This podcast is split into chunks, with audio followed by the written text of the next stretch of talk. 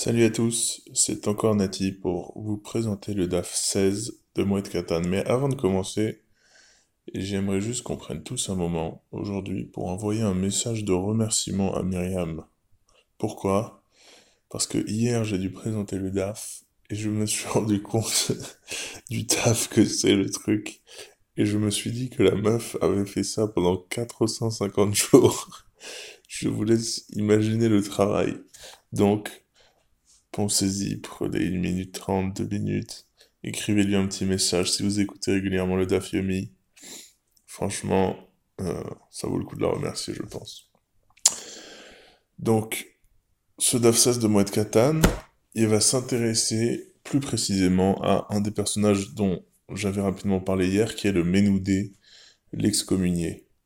En fait, l'une des raisons pour laquelle un type peut être excommunié, c'est parce que il ne s'est pas rendu à une des convocations du Beddin. S'il a été convoqué au Beddin et qu'il n'est pas venu une fois, deux fois, là, on va lancer une procédure d'excommunication. La dans ce DAF, elle va développer précisément toutes les conséquences et toute la procédure d'excommunication, moi je vais m'intéresser juste euh, au tout début, qui va être la procédure de la convocation elle-même au tribunal. Donc l'Agmara commence comme ça. Amarava, minalan de meshadrinan shlicha de bedina, omezamninan le ledina. D'où est-ce qu'on sait qu'on envoie un envoyé du beddin pour fixer le rendez-vous? Dirtiv, veishlach Moshe likrole datan velaviram ben Eliav. Parce qu'il est écrit, à propos de l'histoire de Datan et Aviram dans la révolte de Korach, que Moshe a envoyé chercher Datan et Aviram. Donc, a priori, c'était quelqu'un qui était envoyé pour les chercher. Au Minalan des Mezamninan Ledina, mais d'où est-ce qu'on sait qu'on fixe un rendez-vous pour le din, dirti Vayomer Moshe el Korach, Ata Vechol Parce qu'il est marqué que Moshe a dit à Korach, toi et toute ton assemblée, qui les a appelés. Les caméras Gavra Rabaplania, et d'où est-ce qu'on sait qu'il faut préciser devant qui on va se trouver, devant quel juge on va passer, dire-t-il Lifne Hachem, parce qu'il est marqué devant Hachem, que quand Moshe les a convoqués, il leur a précisé qu'ils allaient, qu'ils allaient, passer devant Hachem. At ou plania, d'où est-ce qu'on sait qu'il faut préciser qui est convoqué précisément? Dirtiv Ata Vahem Ve'aharon. Parce que toujours dans cette même convocation, Moshe dit toi, eux et Aaron.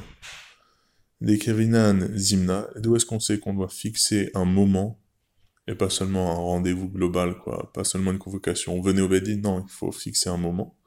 Dirtiv Machar, parce qu'il y a marqué demain. Moshe leur a dit, vous venez demain. Voilà, je vais m'arrêter là. Et si vous avez écouté attentivement toute cette Gemara, il y a une question qui devrait se poser à votre subtil esprit. Qu'est-ce qu'on s'en bat les couilles? Pourquoi On va nous parler de cette procédure qui, a priori, ça semble justement technique et complètement creux. C'est le principe des procédures, quoi. C'est pas important en soi. Ce qui est important, c'est ce qui va suivre, c'est le din en lui-même. Voilà, que le mec qui vienne au beddin en vélo ou en hélicoptère, a priori, on s'en fout. Pour comprendre pourquoi, non, on s'en fout pas, j'aimerais vous parler d'un juriste français ou d'un penseur du droit qui s'appelle Pierre Legendre. Alors Pierre Legendre, il a écrit un bouquin qui s'appelle Le point fixe, en fait c'est une série de conférences, dans lesquelles il va développer ce qu'on va appeler la fonction anthropologique du droit. Qu'est-ce que ça veut dire? Ça veut dire que selon Pierre Legendre, le droit, c'est quelque chose qui est constitutif des êtres humains et une certaine structure juridique va constituer un certain type d'êtres humains. Et en fait, il va analyser ça en profondeur dans les institutions et le droit des institutions. Et à cette vision-là, cette analyse-là, il va opposer une vision plus moderne qui va considérer, le droit comme une gestion humaine, comme, euh, disons, ce serait une vision plus managériale de comment gérer au mieux les relations humaines pour que la société se passe au mieux. Et cette vision-là managériale du droit, pour Pierre Legendre, c'est une dérive terrible, puisque ça oblitère ce qu'il considère comme un élément fondamental du droit, le fait que le droit constitue et forme les êtres humains eux-mêmes. Et si cette dérive-là, elle est possible pour Pierre Legendre, cette dérive qui consiste à considérer le droit uniquement d'un point de vue gestionnaire, c'est à partir de ce qu'il va appeler la skise chrétienne. Alors la skise chrétienne, c'est le fait que le christianisme, il s'est constitué comme un judaïsme déjudaïsé. Je reprends ces termes, hein. c'est-à-dire un judaïsme vidé de ses lois.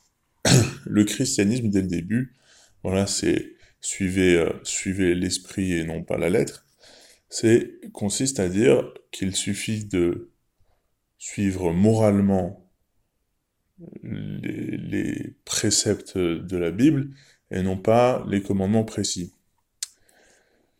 Et en fait, les lois civiles du christianisme, enfin qui vont être des, civilisations chrétiennes euh, ultérieures, vont toutes être empruntées au droit romain. Mais du coup, dans le christianisme et du coup dans l'Occident en général, il va manquer une légitimité et un ancrage religieux au droit. C'est ce qui va vider potentiellement toute la substance anthropologique du droit. Le pape, euh, au début du, je crois que c'est le XIIe siècle, va décider d'emprunter le droit romain, mais du coup le droit romain en lui-même, le droit de manière générale en Occident, ne va pas avoir d'assises religieuses il va être considéré uniquement comme ayant le pouvoir de gérer au mieux la société. Dans la Torah, c'est tout opposé, puisque le droit dans la Torah, tout le monde le sait, c'est constitutif. Et si on suit la logique de Pierre Legendre, du coup, les lois de la Torah constituent le juif lui-même. Et je pense que c'est pour ça que ça vaut le coup de s'intéresser à ces procédures de manière aussi précise.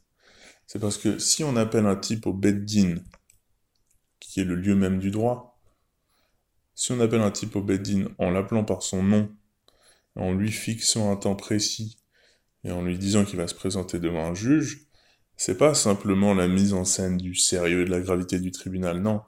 C'est l'introduction d'une scène qui est fondamentale, qui est la scène du droit, et qui va fonder les humains qui vont y prendre place.